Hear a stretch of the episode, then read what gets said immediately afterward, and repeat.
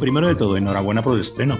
El, peligro de las buenas compañías en el Teatro Reina Victoria de, Madrid. ¿Qué tal está funcionando? Mm, que sepas, que lleváis como unos 10 días. Hay dos aspectos. Hay, un aspecto que podríamos llamar artístico y es, para mí, es inmejorable.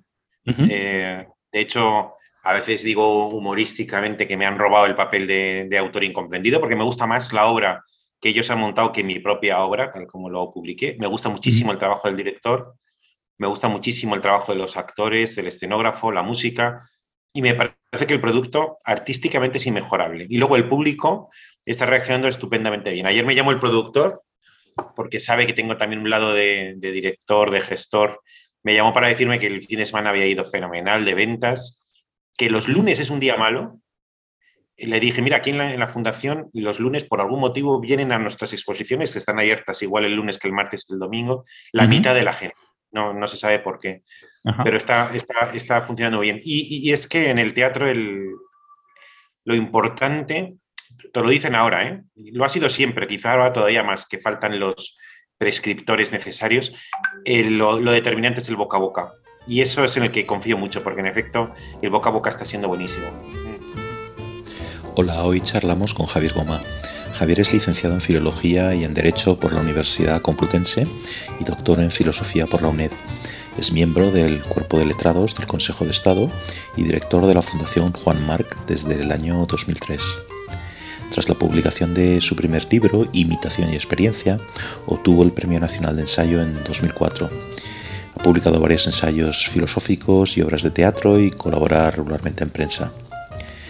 Además de hablar de dos de sus últimos libros, Un hombre de 50 años, que reúne tres de sus obras teatrales, y Filosofía mundana, su colección de microensayos, conversamos sobre el teatro, novela y ensayo, sobre la forma en que la filosofía y la literatura están emparentadas, sobre ejemplaridad en nuestra época igualitaria, sobre vulgaridad y mediocridad, y cómo puede combatirlas la educación, sobre gozar, amar y odiar de manera correcta, sobre Aristóteles y Esquilo y sobre las razones por las que Occidente es mejor material y moralmente que sus alternativas y por qué escandaliza esta afirmación.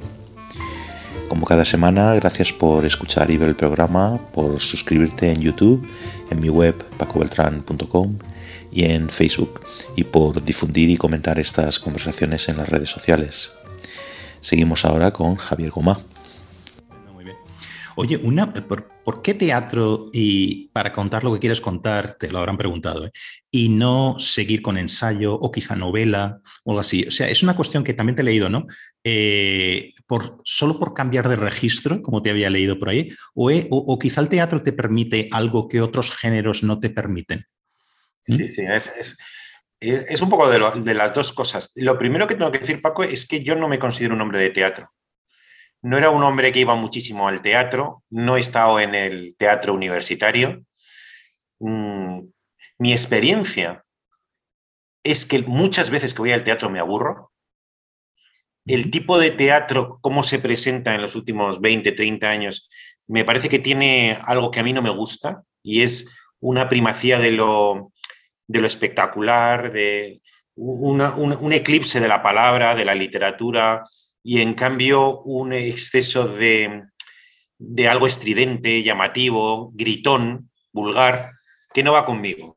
Entonces, con muchísima frecuencia voy al teatro con una cierta resignación, porque me gusta el autor, porque me gusta el director, pero asumiendo que posiblemente me, vaya a aburrir. Con lo cual, como ves, no soy exactamente el tipo de, hombre que es un loco o un fanático del teatro. Por eso quizá mm, la sensación un poco de, milagro de que Inconsolable, pues como sabes, se publicó en mm. un periódico, lo vio un director del director del Centro Dramático Nacional y hizo la que para mí es su puesta en escena mejor, y ahora ha ocurrido lo mismo con la comedia, que además la comedia es un, es un, es un género extraordinariamente delicado. Se requiere mucho mundo para no caer en, el esperpento, la astracanada, la, farsa, la, tontería.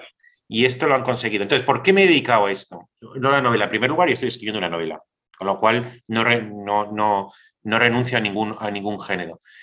Pero lo fundamental para mí lo digo en el, en, el, preámbulo del libro que has mostrado, Un hombre de 50 años, Por cierto, voy a mostrarlo otra vez. Aquí está Un hombre de 50 años, la teología teatral.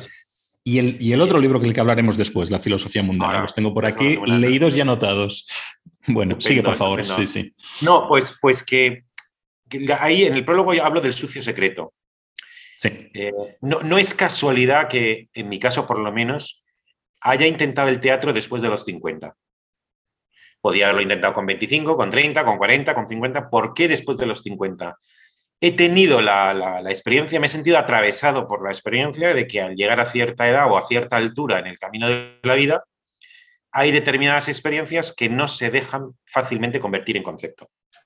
Entonces, yo estoy muy, me siento muy elemento, muy elemento en, mi, en, mi concepto, en el concepto, se me da bien definir, se me da bien iluminar, ordenar, clarificar, a veces experiencias complicadas, a veces mezcladas, confusas, pues siempre se me ha dado bien eh, convertirlo en, un concepto claro y para compartirlo con, cualquiera.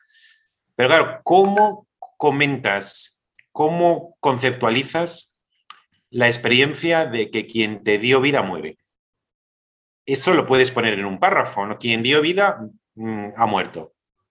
Quien era un personaje de, principal de mi mitología infantil se ha convertido en cadáver. Vale, lo dices pero no haces ni remotamente injusticia a la experiencia que se representa. Y entonces, cuando ves que hay experiencias en la vida que pertenecen a una región sombría, yo no estoy hablando ahora de cosas negativas ni, ni luctuosas, sino simplemente que no se dejan meter en la jaula del concepto.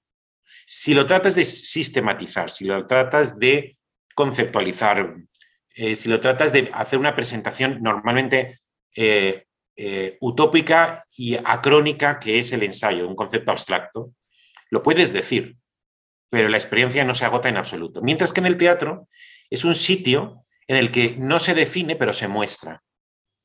Entonces, tú puedes mostrar a un hijo en pleno duelo y las sensaciones, las sensaciones, los sentimientos, la desolación, la lucha, la esperanza, que se gesta en medio de, la negrura de la experiencia como consecuencia de la experiencia del duelo. Con lo cual, el teatro fue una necesidad expresiva, teniendo en cuenta, Paco, de que para mí la filosofía es literatura. Lo verás en el libro de Filosofía Mundana, que tengo un, ensayo que se dice eh, filosofía, conceptual, eh, filosofía conceptual. la literatura conceptual. La filosofía es literatura conceptual. Eh, la, transición entre la filosofía y el teatro para mí no es un gran salto. Es una transición de una clase de literatura a otra clase de literatura. Una en la que está presidida por el concepto y otra en el caso del teatro por la presencia del cuerpo y el diálogo en, la, trama, en la trama dramática. Pero para mí, una filosofía. Sin vocación literaria es una filosofía muerta, es una filosofía que tiene una misión, pero que es académica, es administración de la traducción, traducción, edición, introducción, divulgación, pero no creación de, la filosofía. O sea, Platón, que es uno de los que definen la vocación, no solamente filosófica, sino en general, la vocación literaria como precisamente un acto erótico, un acto de, amor, eh, no es solamente una persona que se dedica a administrar el estado de la ciencia en, el, entonces, sino que se inventa de arriba abajo un sistema con la imaginación. Y una vez imaginado, trata de ponerle conceptos. Bueno, a, mi, tetralogía de la ejemplaridad y otros, otros libros que he sacado, un poco al calor de la tetralogía, eh, responden a una visión. Allí también defino el qué es la vocación literaria en uno de los, en uno de los microensayos de filosofía mundana. Tienes que tener visión y misión. Entonces, la visión de la filosofía no es tan distinta de la visión del novelista o del dramaturgo o, del poeta. Lo que pasa es que el elemento de trabajo no es el verso o la prosa eh, de ficción o el drama, sino el concepto. Por tanto, no hay tal salto. Vale, ahora iremos a esto porque esto, esto trae, trae, mucho, ¿no? Sabes que muchos filósofos estarían totalmente en desacuerdo con lo que estás contando, eh, pero bueno, pero, pero antes de saltar a esto, que también me interesa mucho, o sea, eh, después de leer las, las, tres mm, obras, digamos, mm, teatrales que están aquí, eh, son muy distintas entre sí, también te lo habrán dicho, ¿no? O sea, quiero decir, eh, lo que las une, cuál es el hilo que engarza eh, lo que estás contando ahora, por ejemplo, más, quiero decir, más allá de, los protagonistas que estén en la cincuentena y además que se encuentran en una encrucijada, porque en todos hay encrucijada, eh, son muy diferentes, ¿no? El primero es un monólogo que también es un poco diálogo con el público, lo que en el cine se diría romper la cuarta pared, ¿no? Eh, que es muy interesante, ¿no? Eh, el segundo es una comedia en red, o sea que es un giro totalmente distinto y el último es un drama clásico, Jerjes, ¿no? Que, casi es quizá el que más, más me ha gustado a mí, pero cada uno, ¿no? El suyo, a mi mujer también, a mi mujer Vale, bien, no estoy solo con esto, bien. Y, pero que, que para mí no es que ya recuerde a Esquilo o a Sófocles, es que parece literalmente que lo estás leyendo, ¿no? Así, ¿no? Entonces, eh, ¿qué engarza unos con otros siendo tan distintos todos, más allá de la circunstancia personal del, protagonista en cada uno de ellos? Sí. Mm, si me atuviera a lo que digo en el, prólogo, que ahora voy a matizar, diría que es una cierta temperatura vital cuando la vida te sabe de determinada manera. Me, gusta destacar aquello de que, de que, el sabor y el saber tienen la, misma, la, misma, eh, la misma fuente etimológica. La vida te sabe de determinada manera cuando llegas a, una altura en la que has tenido precisamente muchos sinsabores. A lo mejor no me estoy refiriendo a los míos personales, que en general me considero bastante bien tratado por el lote de la suerte, ¿no? Pero con todo los he tenido y además basta con que los tengan alguien a tu alrededor, porque muchas veces lo sientes igual o, más. Y luego además que es que ves que la vida tiene una estructura. Y esa estructura eh, te va estrechando, ¿no? Como si fuera un abanico que se pliega. Entonces, te puede ir muy bien, pero el camino es el, es el que existe, que te va coagulando eh, poco a poco. Entonces, cuando llegas a una cierta edad, cuando se produce esa sensación de orfandad, las tres obras son las obras de, eh, un huérfano, que te torno a 50 años, pero lo importante no es el sistema decimal, de que tenga 50 porque debemos utilizar el sistema arábico, pero si utilizáramos el sistema chino, a lo mejor hoy no tendríamos nada que celebrar, ¿no? Sino llegar a un momento en el que quien te dio vida muere, quien te dio vida se convierte en cadáver. Y eso te produce una cierta temperatura te obliga a poner las fuentes del entusiasmo sobre bases nuevas. Tienes que atravesar unas aguas heladas y tienes pues, la tentación de caer en el relativismo, en el cinismo, en el determinismo, el fatalismo, en la melancolía total. Jerjes, por ejemplo, es justamente eso. Jerjes es una persona que no puede decir que a él le ha ido mal, porque he escogido el personaje en el que supuestamente mm, recae todo la lote positiva de la suerte, porque es el hombre más poderoso del planeta en el momento más glorioso de su vida. Y sin embargo, justo en, ese momento, irrumpen lágrimas, pero no porque se lamenta de su propio destino, sino porque de pronto tiene la visión del destino de la humanidad es en conjunto, de la mortalidad de, lo humano, que es algo que normalmente no tienes con 25 o 30 años, aunque sea porque rebosas vida, orgánicamente, aparte de futuro. Cuando llegas a los 50 tienes ya un principio de cansancio, eh, tienes esa visión del cadáver, has tenido otras visiones análogas, anticipas la propia y tienes una eh, un conocimiento de lo que vives, el español llama el oficio de vivir, y sabes qué te da y qué no te da. Entonces, creo que trato de expresar en los tres, con diferentes aproximaciones, ese temple vital, ese, ese sabor que te da la vida y que te da una especial sabiduría y que te obliga a, renovar el entusiasmo, el, idealismo, la, fuerza, la dignidad sobre bases nuevas. Sin embargo, ¿no es paradójico que Jerjes, por ejemplo, em, eh, esté lleno de dudas y intente buscar rápidamente gente a su alrededor, su madre, eh, casi un diálogo con el padre, eh, los consejeros, o sea, parece que no se decide si ir hacia la izquierda o hacia la derecha, ¿no? Entonces, esto no entraría un poco en contradicción con esta sabiduría adquirida, por mucho que los 50 años sea arbitrario o lo que sea, ¿no? Es decir, que ya no tiene 20 años, quiere decir que ya le presupondríamos una, saber por dónde quiere ir, pero no parece que lo sepa, ¿no? Y, una vez tomada la decisión también, como que parece que sigue melancólico, ¿no?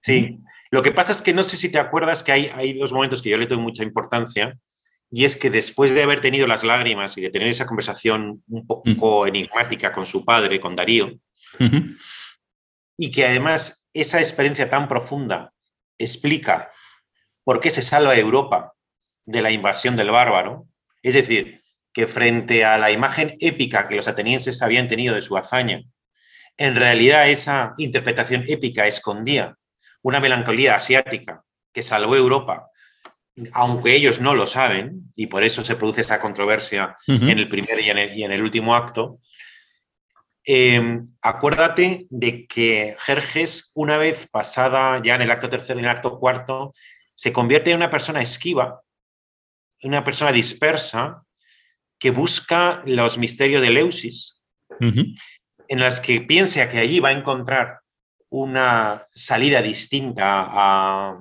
que, que el Eusis le puede llegar a, aumentar los límites de lo humano. Donde él ve que lo humano le lleva a las lágrimas, encuentra intenta buscar salidas, ¿no? Y tiene esa conversación con el esclavo, que, es una conversación muy casual, ¿te acuerdas? sí, sí, sí. sí. Está como lleno de sobreentendidos para, para, el, para el, lector o, el intérprete, vamos, en su día, espero, el espectador. Y luego tiene también la salvación del juego. Y es que se puede a jugar al yo-yo en medio de la batalla de Salamina. Es decir, que hay experiencias de lo trascendente, aunque sea amagado, o del juego que va más allá de la guerra, de la finalidad, del, interés eh, eh, imperial, que serían como alternativas a su melancolía. Alternativas que no llevan a ningún terreno salvo que, salvo que finalmente eh, pues su madre eh, atenta contra él, ¿no? Sí, sí. Este, estamos, estamos hablando de una tragedia, ¿eh? Entonces, tenía que terminar de manera trágica. Pero Jerjes, eh, después de la, melancolía, ensaya experiencias alternativas, que es la de los misterios y la del juego. Por supuesto, donde yo ibas a trasladarlo más allá del, del, tiempo concreto de la situación dramática, etcétera, a un hombre de 50 años que se supone eh, que ya tiene una sabiduría, pero muchas veces estamos pensando un hombre intemporal, si quieres, ¿no? O de ahora mismo, ¿no? Eh, a veces no está esa sabiduría ahí, o sea, se mantiene un montón, o, quizás sí está, pero está modulada por esta melancolía, por las dudas, por otras experiencias, etcétera, ¿no? O sea, que no todo es tan lineal. Ahí es donde quería ir, ¿no? Con, con, Pero tampoco en mis obras, ¿eh? Tampoco en mis obras lo son. Porque, por ejemplo, la comedia. En la comedia eh, se produce aparentemente un happy end, porque es una, es, una comedia, pero enteramente está basado en un malentendido. Y cuando Lola, en el día de su cumpleaños, celebra las hazañas de su marido, todas son falsas. Y, y, su, y, su, cuñada Julia pone una cara de escepticismo diciendo, pero bueno, ¿cómo es posible? Y él lo acepta. Y cuando hay una duda sobre qué hacer, se van todos a, Sicilia, como si fuera un final feliz, pero es un final feliz basado, no sabemos si porque los demás conocen los defectos de su prójimo y los aceptan con indulgencia, o porque prefieren, después de brindar por la ingenuidad, emprender esa ingenuidad aprendida. Yo soy el, autor de un libro que se titula Ingenuidad aprendida. Y es que después de la ingenuidad de primer rango, que es la que tenemos cuando somos niños, cuando llegas a los 50, tienes que optar por una ingenuidad que ya no es una ingenuidad nativa, sino que es una ingenuidad resultado de la elección. Y entonces eso es lo que se dice en la comedia. Eh, y luego en, la, en, Inconsolable.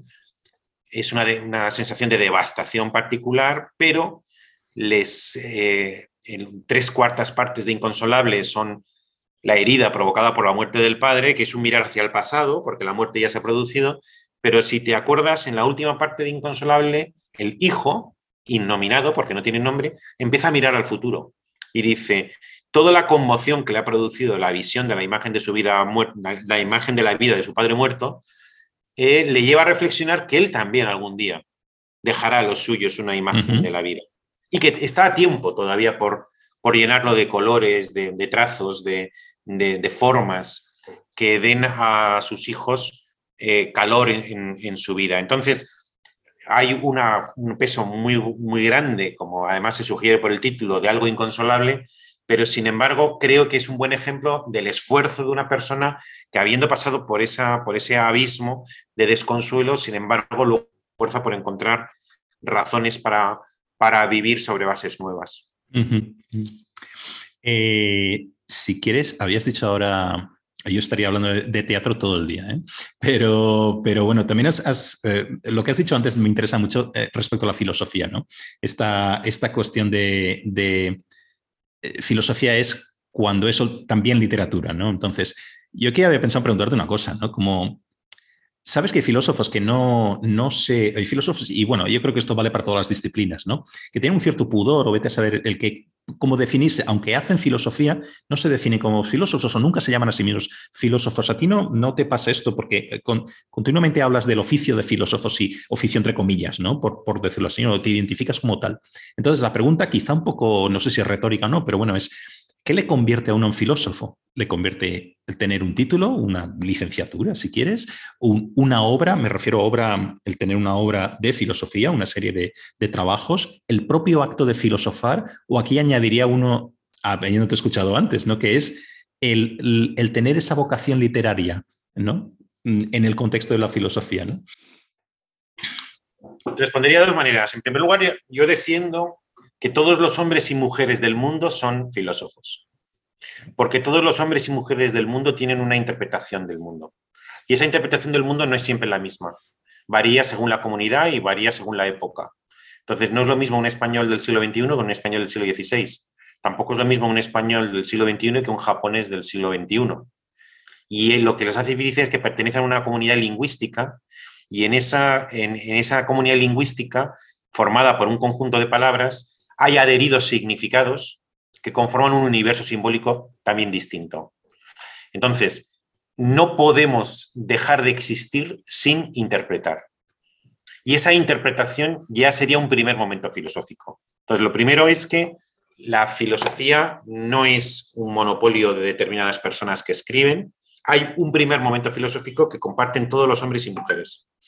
De hecho, a mi juicio, el papel del verdadero filósofo es tratar de mejorar, de refinar, de hacer más exquisito, más profundo, eh, más sofisticada la interpretación general del mundo de, los hombres y de las mujeres que son nativamente filósofos.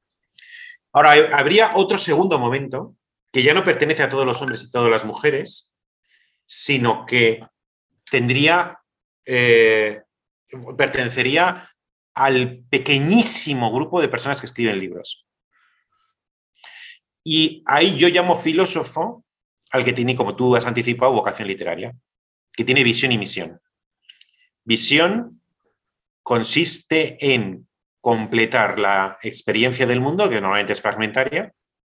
Suelo utilizar la metáfora de un puzzle. Si el puzzle tiene 50 piezas, la experiencia común de la gente te proporciona 10, 15 piezas y entonces ves a veces dices, ¿qué, imagen es esta del puzzle? ¿Es, ¿Es, una fuente o es un castillo o es un árbol? Y de pronto eh, tienes una visión que es completar mediante la imaginación, muchas veces fulgurante, las 35 piezas que quedan. Y cuando ves el cromo entero, sientes el apremio de darle una sustancia, darle una perduración para que permanezca, para que no se quede como en estado psicológico de tu conciencia. Y ese es el segundo momento, que es la misión. Si esa misión se realiza a través de un pentagrama, eres músico. Si es a través del mármol, pues eres escultor. Y si a través de la palabra, pues eres literato. Si dentro de la palabra pones el acento en los conceptos, pues eres filósofo. Si pones el acento en las narraciones, pues eres novelista. Si pones el acento en las acciones escénicas, pues eres dramaturgo. Entonces, eh, cuando ves la historia del pensamiento, los grandes de la filosofía son personas que han tenido una visión imaginativa del mundo. Dirás, pero es filosofía. La peste más grande que ha tenido la filosofía desde el principio, te lo digo con toda rotundidad, Paco, es el intento o el achaque de parecerse a la ciencia. Cada vez que la filosofía se ha intentado parecer a la ciencia, en primer lugar ha fracasado y en segundo lugar ha desvirtuado su, auténtica esencia. Em, siempre digo lo mismo, ¿eh? pero la ciencia se basa en enunciados verificados empíricamente. Y nadie nunca ha verificado empíricamente a Platón. Tiene la misma verificación que tiene Sófocles o que tiene eh, Aristófanes. El consenso de los lectores o el consenso de, los asistentes al teatro. Entonces, por algún motivo, desde el principio el filósofo le parecía que tenía un hipnotismo, la precisión, la exactitud, la verificación, la universalidad de la ciencia. Y entonces, desde Parménides, ha utilizado la retórica de la ciencia para crear algo así como un saber exacto, lógico, preciso, universal, que todo el mundo debe admitir. Eh, cuando la filosofía cae en la ciencia, normalmente hace mala filosofía, que además no dura. La parte más aburrida de, Platón es el segundo Platón, en el que claramente eh, está intentando hacer ciencia. La parte más aburrida de Kant es la primera crítica, donde claramente eh, está intentando ser el Newton de la filosofía, con esa aspiración de una filosofía exacta, irrefutable, sistemática, eh, em, precisa, que tiene la misma universalidad que tienen las leyes de Newton. Pero ¿qué es lo que ocurre? Que lo interesante en la ciencia es lo último. La, la ciencia, la biología molecular del año 22 es lo que importa. La biología molecular del año 80 no le importa ya a nadie más que al historiador. Es decir, lo importante en la filosofía, en la ciencia es lo último. Mientras que lo importante en la filosofía es lo de siempre. Es una volver una vez más, volver de nuevo a lo de siempre, que es lo humano. Entonces, cuando el filósofo imita a la ciencia y trata de acomodarse a lo último, lo que ocurre es que cuando pasa algún tiempo le pasa como a la ciencia, que es que a nadie le interesa. A nadie le interesa lo que, lo que el estado de la ciencia en, época de Platón o en la época de Aristóteles. Te interesa el estado de la ciencia hoy. En cambio, cuando Platón se intenta parecer a Homero o a Sófocles o a, o a Píndaro, entonces tenemos el, Platón eterno.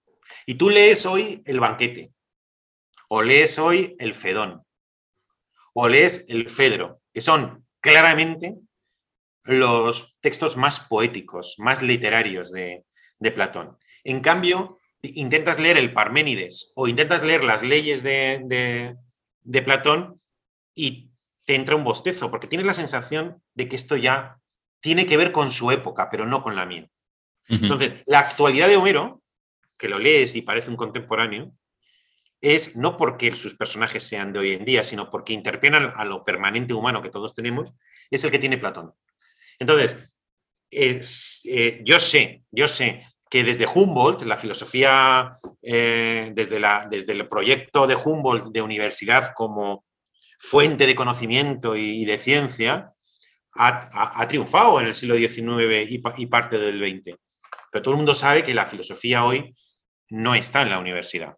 En la universidad está el conocimiento, la acumulación, el archivo del conocimiento, la edición del conocimiento, la divulgación del conocimiento, la traducción, la edición, la, glosa de, la filosofía. Pero la filosofía como un acto puro, la filosofía como acto puro es un acto de imaginación.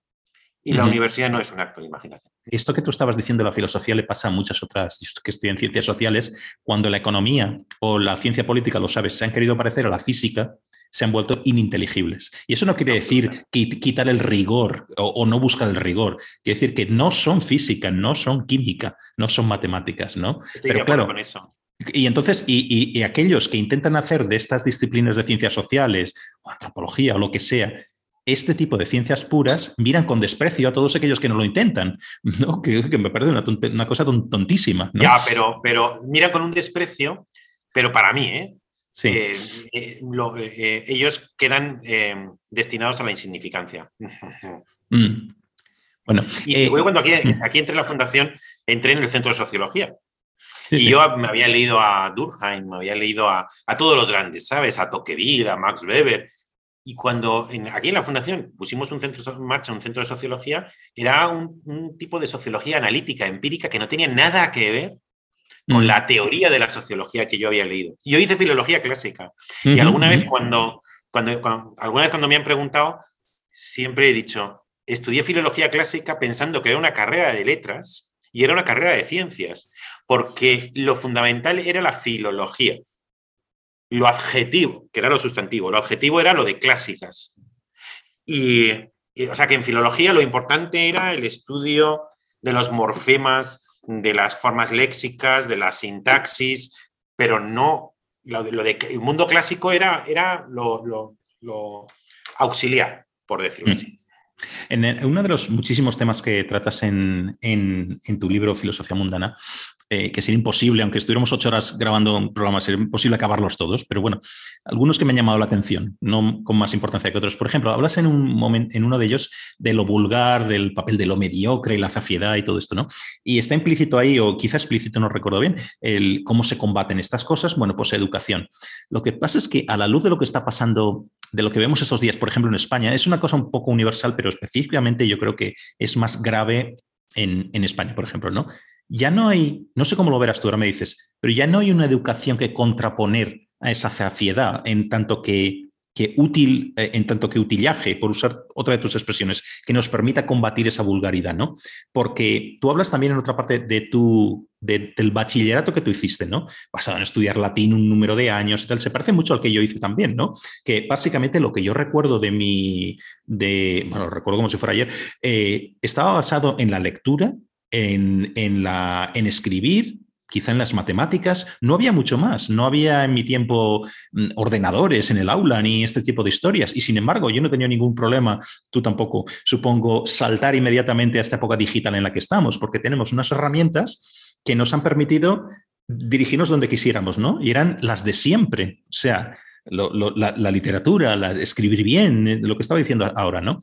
Ahora mismo yo creo que vamos en la dirección contraria, ¿no? En el que ese conocimiento, o sea, que es aprender, no es pasarlo bien, eh, no es, o, quizá no es lo primero, ¿no? Es primero adquirir una serie de conocimientos, algo sobre lo que puedes pensar, ¿no?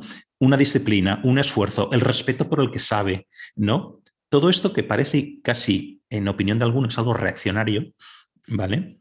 Eh, es para mí lo que se basa esa educación que funciona, ¿no? Entonces, esto yo creo que se está perdiendo. ¿Por qué no hay una revolución en España? Más allá de votar con los pies y llevas a tus hijos a, centros educativos donde esto siga vigente, ¿no? Más allá de eso, porque hay una revolución al estar perdiendo lo que puede, en lo que yo creo es condenar a una generación entera a no saber nada, ¿no? No sé si estoy siendo exagerado, no sé cómo lo ves. Bueno, mira, tengo una relación irónica con, el concepto de vulgaridad. En uno de los microensayos de filosofía mundana, quizá te acuerdes, eh, se proclama, es el título, hijo gozoso, hijo gozoso de mi tiempo. Yo me considero hijo gozoso de mi tiempo. Y claro, es verdad, hay una vulgaridad que en algún lugar he calificado de vulgaridad triunfante. Vivimos en una época de vulgaridad triunfante. Eh, no es que ya no es que no imitemos a, los grandes autores, es que imitamos la, música de, Latinoamérica, pero dentro de la música latinoamericana ya la, más vulgar de todas es, es, aquella que ahora se ha puesto de moda para, para, para, incluso la gente más refinada. ¿no? Eh, entonces, en, en ejemplaridad pública, tengo una sección que es muy importante, un capítulo que se titula La vulgaridad, un respeto la vulgaridad un respeto. porque digo que es la hija fea de dos padres guapos o dos padres hermosos?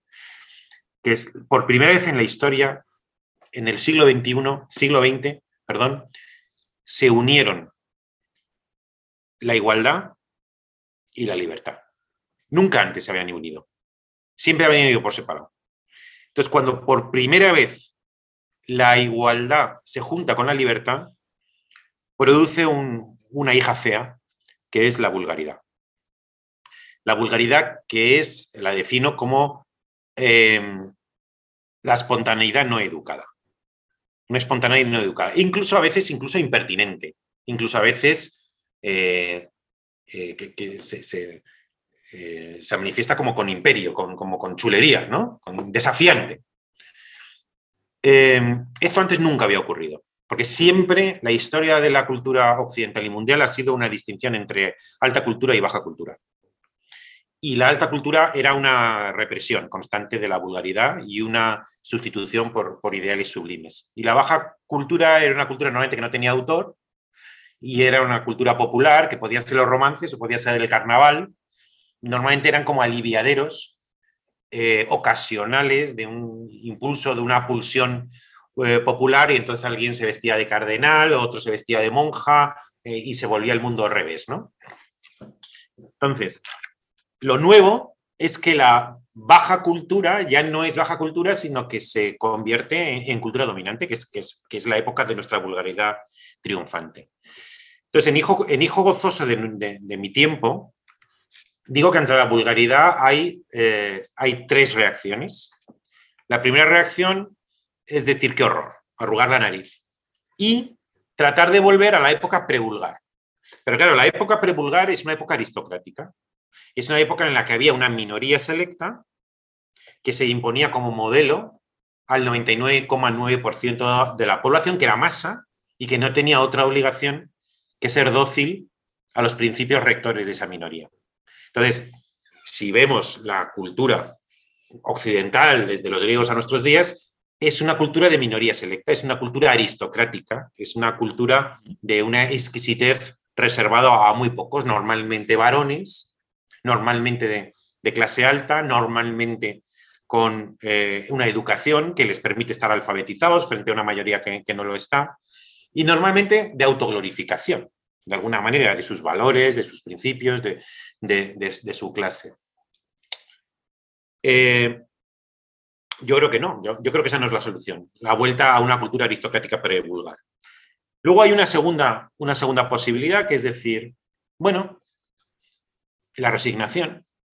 La vulgaridad es el precio que tenemos que pagar por ser libres y por ser iguales. Entonces no podemos edificar nada análogo a la cultura aristocrática sublime anterior y nos tenemos que conformar que ahora que queremos ser iguales y libres, eh, pues eh, tenemos que admitir la vulgaridad. Que eso quizás sea lo, más peligroso de todo, porque es la renuncia a, a lo elevado, la, renuncia al ideal.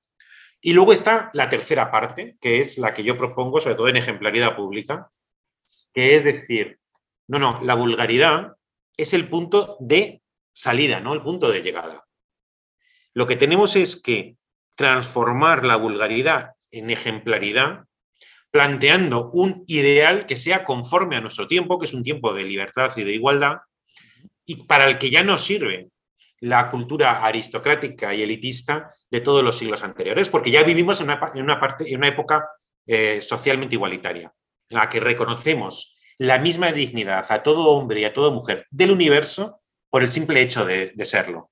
Este, esta evidencia, este descubrimiento del siglo XX hace que ya no valga la, estructura jerárquica del pasado. Entonces, tenemos una situación de interregno muy incómoda en la que la cultura aristocrática del pasado ha decaído, pero todavía no hemos creado una cultura de ideales elevados acorde a las nuevas bases de la civilización.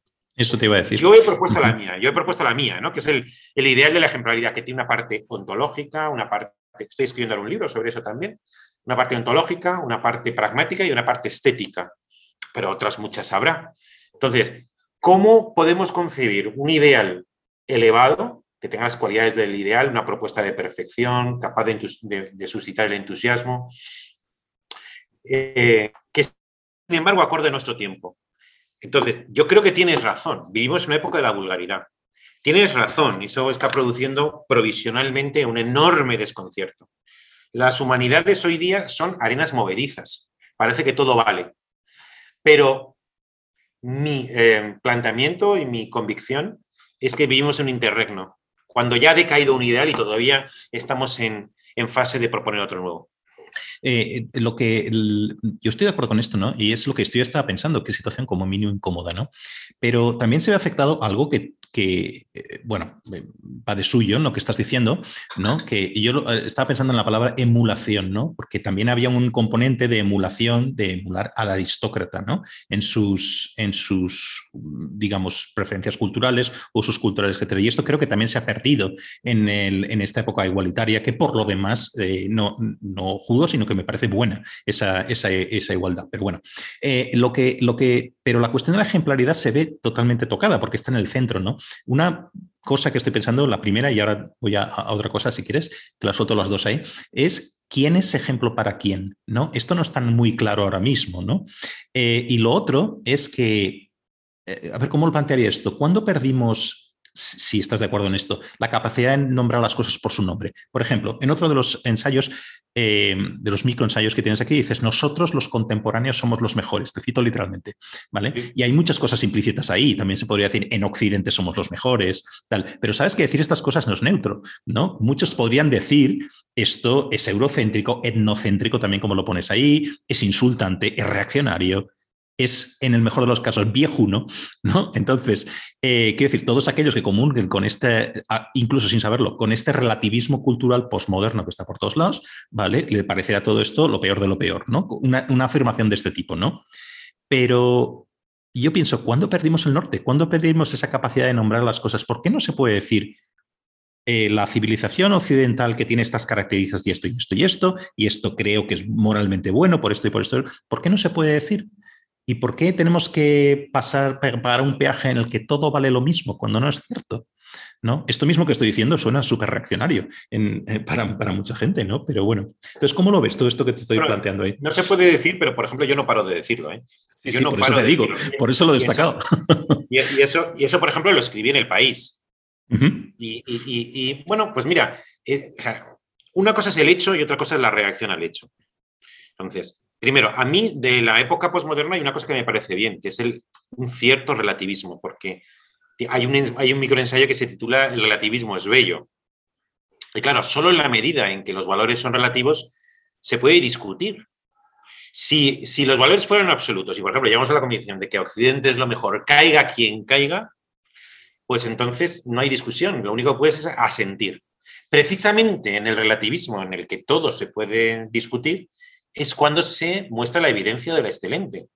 Y por eso en otro microensayo he hablado de que todo la globalización es occidentalización del mundo.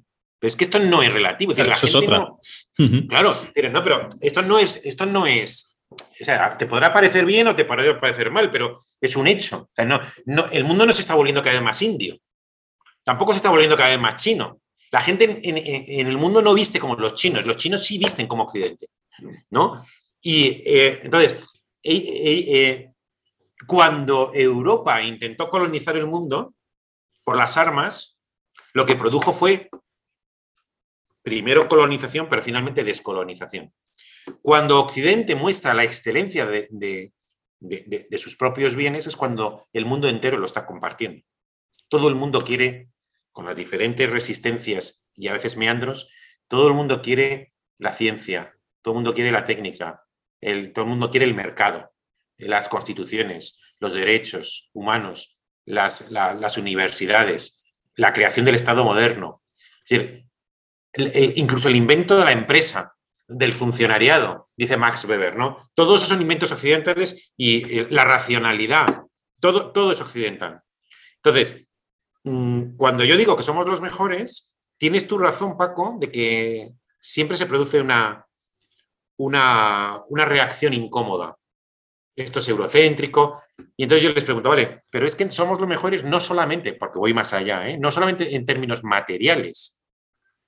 Tenemos más esperanza de vida, tenemos todas estas instituciones que te estoy diciendo, tenemos, hemos tenido más, eh, más riqueza, eh, tenemos mejores hospitales, tenemos mejores universidades. No, no, es que sobre todo en sentido moral.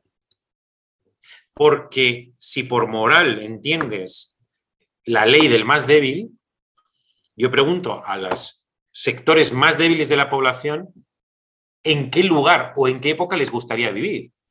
Entonces, paradójicamente, el nefasto capitalismo, es verdad que domesticado, ha coincidido con el progreso no solamente material, sino también moral de la, de, la sociedad. Entonces, ¿dónde le gustaría a un pobre vivir? ¿En China o en Europa? ¿Y en la Europa de ahora o del siglo XV? Y todo el mundo quiere la Europa del siglo XXI. ¿Y dónde una persona que tuviera un handicap físico o psíquico? ¿O dónde un preso? ¿O dónde un parado? ¿O, dónde un huelguista? ¿O un disidente? ¿O una mujer? ¿Dónde quiere ir una mujer? Porque todo el mundo habla del machismo occidental. Luego pones una foto del gobierno chino y ahí no hay, pero ni atisbo de, mujer. O si eres homosexual, o si eres extranjero, o si eres disidente, o si eres heterodoxo y hereje, ¿dónde quieres? ¿En China quieres? ¿En, Japón quieres? O en, perdón, en Japón, en Rusia. Pues entonces, cuando hago esa, le, pregunto al, antisistema de turno, que me ha, me ha, ocurrido algunas veces, oye, tú antisistema, ¿en qué sistema querrías vivir? ¿A dónde pondrías tú a tu padre? ¿O a tu mujer? ¿Tu mujer en qué sistema querría vivir? ¿En chino? ¿En el ruso? ¿En el europeo de hace tres siglos? No, no, al final es en el europeo del siglo XXI. No es de extrañar que el resto del mundo lo quiera también puesto que no solamente los privilegiados, sino los más débiles y vulnerables quieren eso. Entonces, ahí estamos hablando de que la filosofía en particular y la cultura en general tiene un problema con la evidencia. Tiene una relación problemática con la evidencia. yo he oído decir a filósofos cosas que no se las admitirías a un chico de 15 años, porque niega lo que se muestra por los ojos, no a ti, ¿eh? sino a todo el mundo. Ahora, ahora publico un artículo que se titula Verde y en botella, digo blanco y en botella, que es justamente el problema de la evidencia. Hay un filósofo que dice que la democracia liberal occidental es una, es una continuación de los campos de concentración nazis. Pues bueno, entonces entiendo que para ti te resulta idéntico estar en Auschwitz que estar aquí en, en Malasaña, ¿no? Es lo mismo. Eh, y otra, otra filósofa ha dicho que las cadenas del ciudadano de una democracia liberal es peor que la de una dictadura porque son invisibles. Entonces, no me extraña nada de esto. ¿Verdad que no? ¿Verdad que no? no, no, te diría, perdona que te interrumpa, Javier. Sabes, no. sé concretamente a quién te estás refiriendo y creo que da igual, pero muchos de estos filósofos que os podrías caracterizarlos son superventas y llenan teatros eh, con sus discursos y sus historias, con, e, con precisamente este tipo, de, este tipo de ideas y nadie se escandaliza. Nadie. al contrario, se escandaliza con las ideas que te acabo de contar. Es decir, cada vez que las cuento, porque alguien me invita a que las cuente, cada vez que lo cuento, se produce una enorme resistencia. Claro. Es verdad que yo, digo, que creo que lo explica bien, ¿eh? es que vivimos en el mejor momento de la historia, que no es el mejor de los mundos posibles, el mejor momento de la historia, pero esto convive con una sensación de malestar. La gente tiene malestar. Exacto. Y ese malestar le lleva a no aceptar fácilmente que vive en el mejor momento de la historia. Porque, claro, si vive el mejor momento de la historia, ¿con qué derecho tiene, va, a protestar o va a indignarse? ¿No? sería, un niño, sería un niño consentido, sería un, niño mimado. Y sin embargo, creo que un buen retrato de la época es que somos los mejores, pero estamos llenos de resentimiento, estamos llenos de, de descontento. Y ese descontento en parte explica la resistencia a aceptar la evidencia. Hablas mucho también en, varios de tus, de tus, ensayos aquí sobre civilización. Estoy buscando un poco una palabra eh, que lo englobe todo, ¿no? Civilización, cultura, ¿vale? Eh, por ejemplo, y concretamente lo que representa Europa, un poco engarzando con lo que estamos diciendo ahora, ¿no? Los valores, hablas de libertad, de igualdad, hablas de instituciones, mucho de instituciones muy visibles, muy centrales, por ejemplo, el matrimonio, otras menos visibles que a mí me parecen igualmente importantes, las buenas maneras, la educación, no en el sentido que decíamos antes, sino las buenas maneras. Cualquiera que ha salido un poco de, esta parte del mundo y ha ido a sitios donde esta, esta noción de las buenas maneras o no está arraigada o solo lo está en un estrato de la población, pero no en general, ¿no? En, por la calle, etcétera, sabe de lo que, de lo que hablamos, ¿no? Eh, de la importancia que tiene una cuestión que parece tan banal y no lo es como las buenas maneras. Bien, entonces, eh, yo leyendo tus ensayos y pensando, no sé, me debato un poco, depende del día, ¿no? Lunes, miércoles y viernes una cosa y el resto otra, otra cosa, ¿no? Si la civilización ha llegado para quedarse y ya no hay vuelta atrás, o si es una civilización que es una especie de fantasma o con pies de barro, etc. Y aquí un poco puedes hacer, eh, elegir diversos eh, acontecimientos del mundo para apoyar una cosa a otra. Por ejemplo, tenemos una guerra que no, ahora mismo, que ya habíamos olvidado eh, en, generaciones, digamos, con unas cosas terribles pasando, ¿no? Al mismo tiempo, tenemos una Europa que responde como hacía tiempo que no respondía. Y responde no solo las instituciones, sino las personas. ¿no? Eh, todo en conjunción y, defendiendo unos valores y una cultura y una forma de hacer las cosas, ¿no? Entonces, un poco apuntando en, los dudas. Por otro lado, tenemos enemigos externos que han aflorado todos, como unos eh, enemigos externos, que quiero decir que si a lo mejor, no lo sé, no paramos los pies a Putin en la frontera con Polonia, igual tenemos los tanques dentro de un tiempo en Berlín. Bien, solo por citar cosas que uno lee por ahí, ¿no? Entonces, pero también tenemos muchos enemigos externos, ¿no? Nuestra democracia, por ejemplo, no es una democracia militante, no le para los pies a los propios enemigos de la democracia que querrían ver un sistema distinto y derribar lo que hay.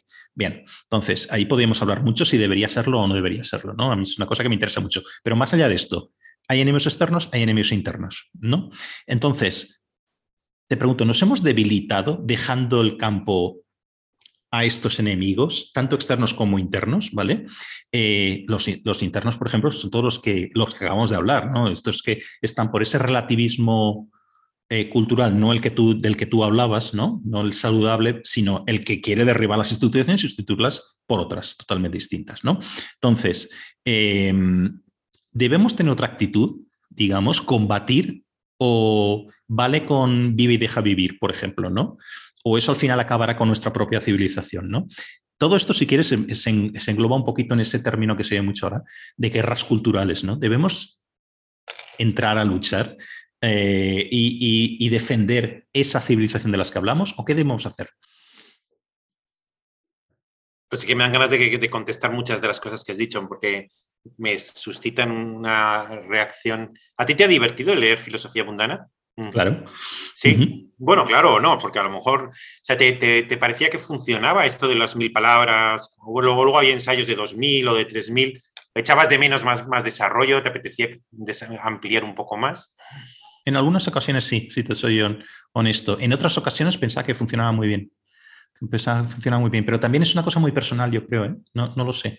Eh, no lo había pensado, ¿eh? esto que estás eh, preguntando. Simplemente me, como que como lector me adaptaba perfectamente al, formato que tenía delante. Y si alguna de estas que te he leído en otros lados, que ocupaba un capítulo de 40 páginas, por ejemplo, también me hubiera funcionado bien. No sé, no sé muy bien cómo. O sea, que el libro, el libro cumplía su papel, por decirlo así, ¿no? Yo creo que sí, en mi caso sí, sí, sí, por supuesto. Mira, te, te cuento varias cosas, así, aunque sea saltando de un tema a otro, lo primero, guerra cultural, que mencionas tú. La palabra mm, guerra cultural yo la asocio a la politización de la cultura. Es decir, la política tiene, un, tiene eh, una lógica, que es la, la búsqueda del poder, y que normalmente funciona con la ley del amigo enemigo. Y en cambio la cultura tiene que ver con el enamoramiento y con la dignidad. Que incluso los, los, autores más denigrantes de la condición humana, al hacer una obra maestra, están dignificando al humano. Entonces, son planos distintos. A mí me parece muy bien la política, y yo no soy de los que abjuran de la política o la critican. Yo lo que pasa es que me preguntan alguna ¿te ha decepcionado la política? No me ha decepcionado porque no tengo esperanzas que son distintas de su propia naturaleza. Yo del político espero que luche por obtener el poder. Y una vez en el poder, que luche por mantenerse. Y una vez mantenido, ojalá adopte algunas medidas que sirvan para transformar el, país o la, comunidad. O sea, sin finismo de ninguna clase. Pero también sin, eh, sin, sin espejismos absurdos, de pensar que los políticos son ángeles y que solamente vienen para, como filántropos de la, de la humanidad. A veces pongo el ejemplo de que si juegas al tenis lo que quieres es ganar. Y una vez que has ganado, felicitas al contrario y al box y al, a los entrenadores y a, los, patrocinadores. Pero lo que quieres es hacer lo que sea por, por ganar. Pues y político igual.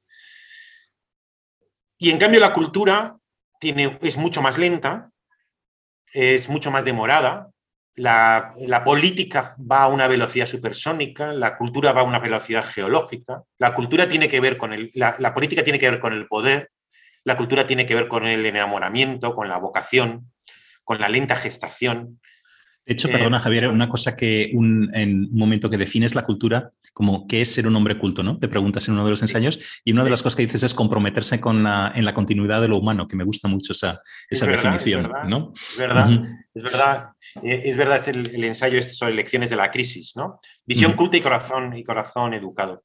Eh, pues entonces, el problema para mí es cuando la cultura quiere, cuando la política quiere colonizar la cultura y aplica a la cultura que tiene sus propias leyes la ley del amigo enemigo. Entonces, la, palabra guerra cultural a mí me suena a intento de que la política colonice la cultura, donde no funciona la palabra guerra y donde no funciona la ley del amigo enemigo. Eh, es verdad que la política puede intentar plantear batalla en todos los ámbitos, también el de la cultura, pero no es cultura, es política. Es política cultural, pero no es cultura. La cultura no tiene nada que ver ni con la guerra, ni con, ni con, ni con el amigo enemigo. Esto por un lado. Por eso cuando tantas veces a mí me intentan sugerir que si me embarco en algo que tiene con el argumento de la política cultural, yo, yo de la guerra cultural, yo digo que, que, yo no he venido aquí a la guerra. Yo he venido a la cultura que tiene ese ritmo, ese enamoramiento y esa dignidad que es totalmente distinta al de la política. Por un lado. Por otro, antes me decía, ¿a quién imitemos? Pues, y eso tiene que ver con la respuesta general.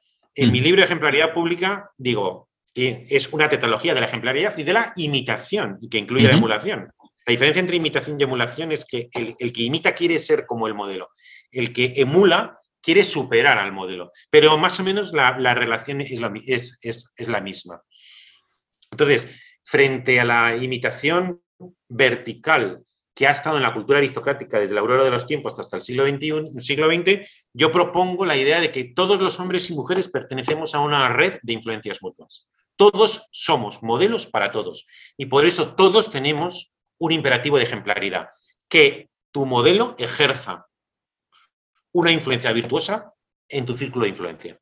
Esto lo, digamos que lo desarrollo mm. ampliamente en ejemplaridad pública y está basado en la igualdad. Es decir, ya no se trata de imitar al caudillo, al profeta, al emperador, al conquistador, al sabio de la aristocracia antigua, sino que se trata de que todos somos ejemplo para todos, como es una en ley de experiencia, y por todo, todos estamos llamados a transformar nuestra vulgaridad en ejemplaridad para producir un efecto virtuoso en nuestro círculo de influencia. Relacionado con esto, acabo de terminar ayer de volver a leer La política de Aristóteles. me, ha parecido, me ha parecido un libro fallido, que no recomiendo leer. Muy desigual, con muchas perspectivas, amaga, es como si, como si Aristóteles no se tomara del todo, del todo en serio la, política. Es como si estuviera, me, lo estoy imaginando dando consejos a Alejandro Magno, consejos prácticos. Mira, podrías hacer esto, podrías hacer lo otro, pero casi demasiado empírico y demasiado casuístico. Pero de vez en cuando tenía como pequeños centelleos. Y uno de ellos, que se va repitiendo en los ocho libros, que la política se compone de ocho libros, es que viene a decir, bueno, al final si el régimen es, democrático o es oligárquico o es aristocrático o es republicano, que dice, en el fondo realmente lo que importa es el ethos, el hábito del ciudadano, educar el corazón del ciudadano. Y lo dice así. Es, eh, dice en un es más importante el sentimiento que la razón. Y todo, todo lo hace descansar en la educación del ciudadano. Y dice en un momento si tenemos ciudadanos democráticos, se acabará favoreciendo el régimen democrático. Por tanto, lo importante es la educación del ciudadano.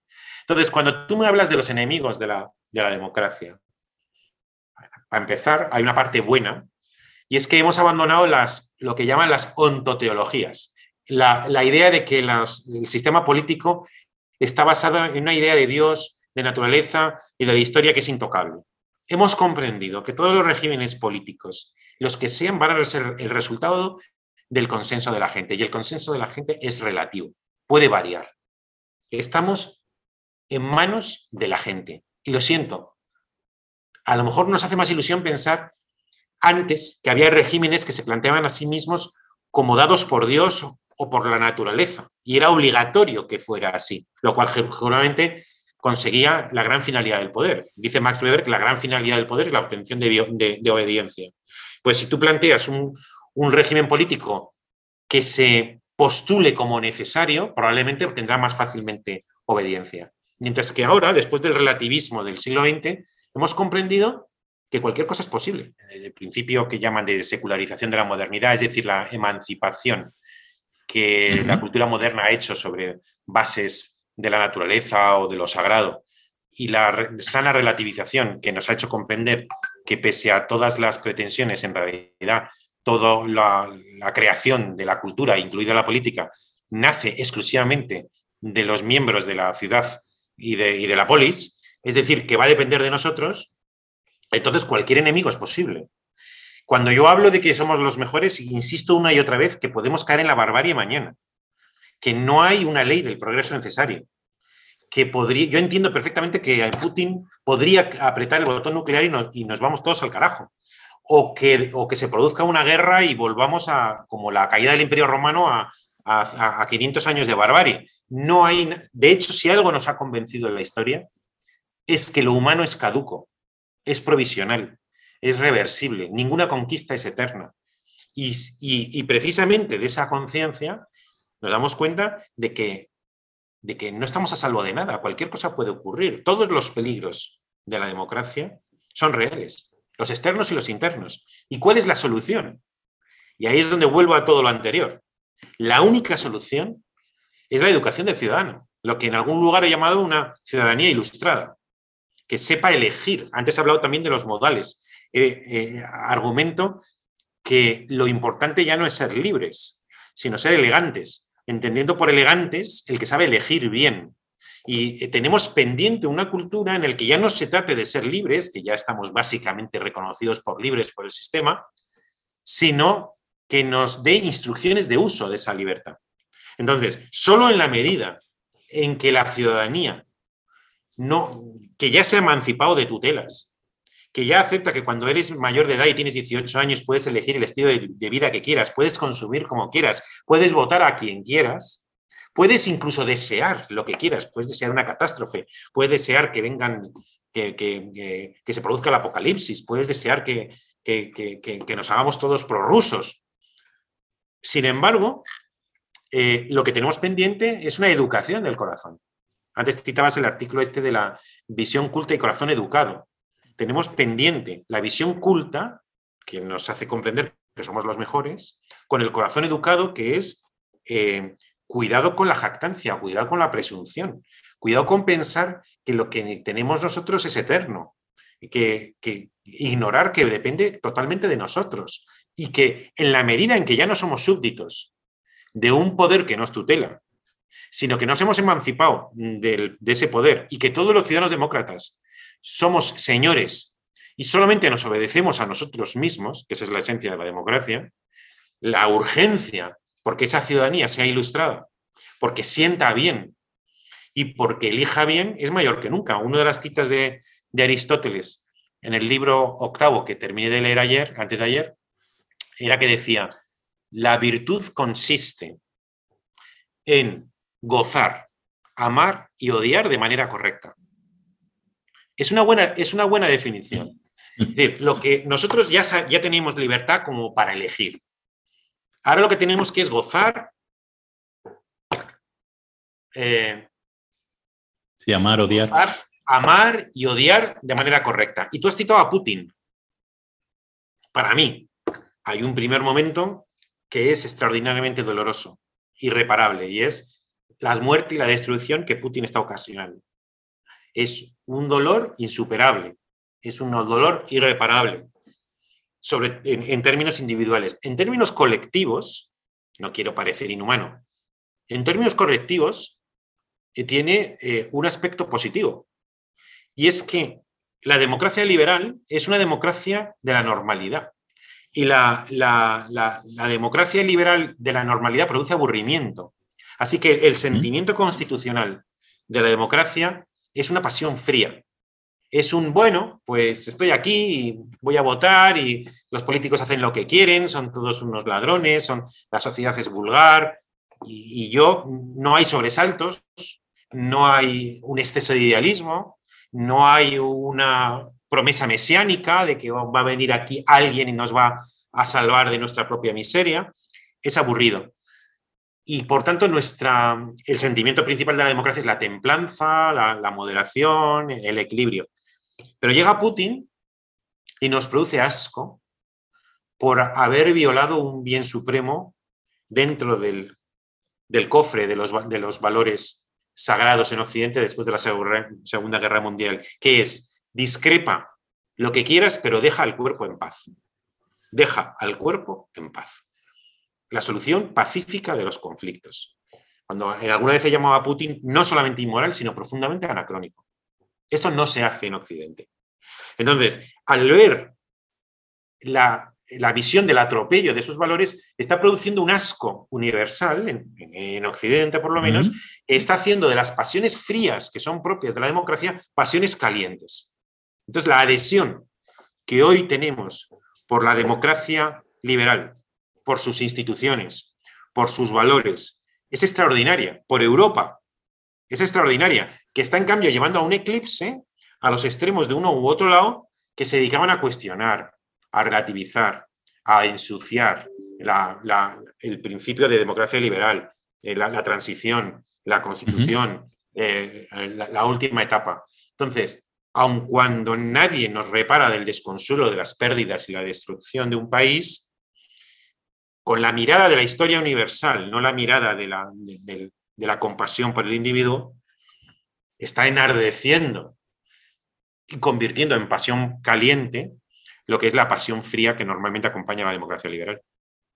No, no, se entiende perfectamente lo, que estás diciendo y, el cínico en mí intenta pensar, bueno, eh, es, es, casi lo único que nos salva periódicamente tener este tipo de, ¿cómo decir? Como avivar de nuevo la llama de esa, no sé si llamar pasión, quizás simplemente un compromiso con la, o un mirar, abrir los ojos un poco y ver que lo que tenemos es inaudito en términos históricos también y es bueno, ¿no? Entonces, pero quizá eh, lo que pensaría es, ojalá no, no necesitáramos este tipo de episodios tan trágicos para renovar ese compromiso con lo que tenemos, ¿no?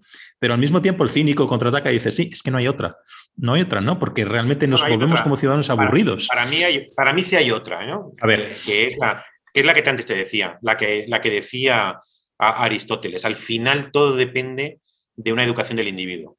Sí. Y entonces, si tú tienes, como digo en mi, artículo, visión culta y corazón educado, la visión culta te hace comprender que somos los mejores.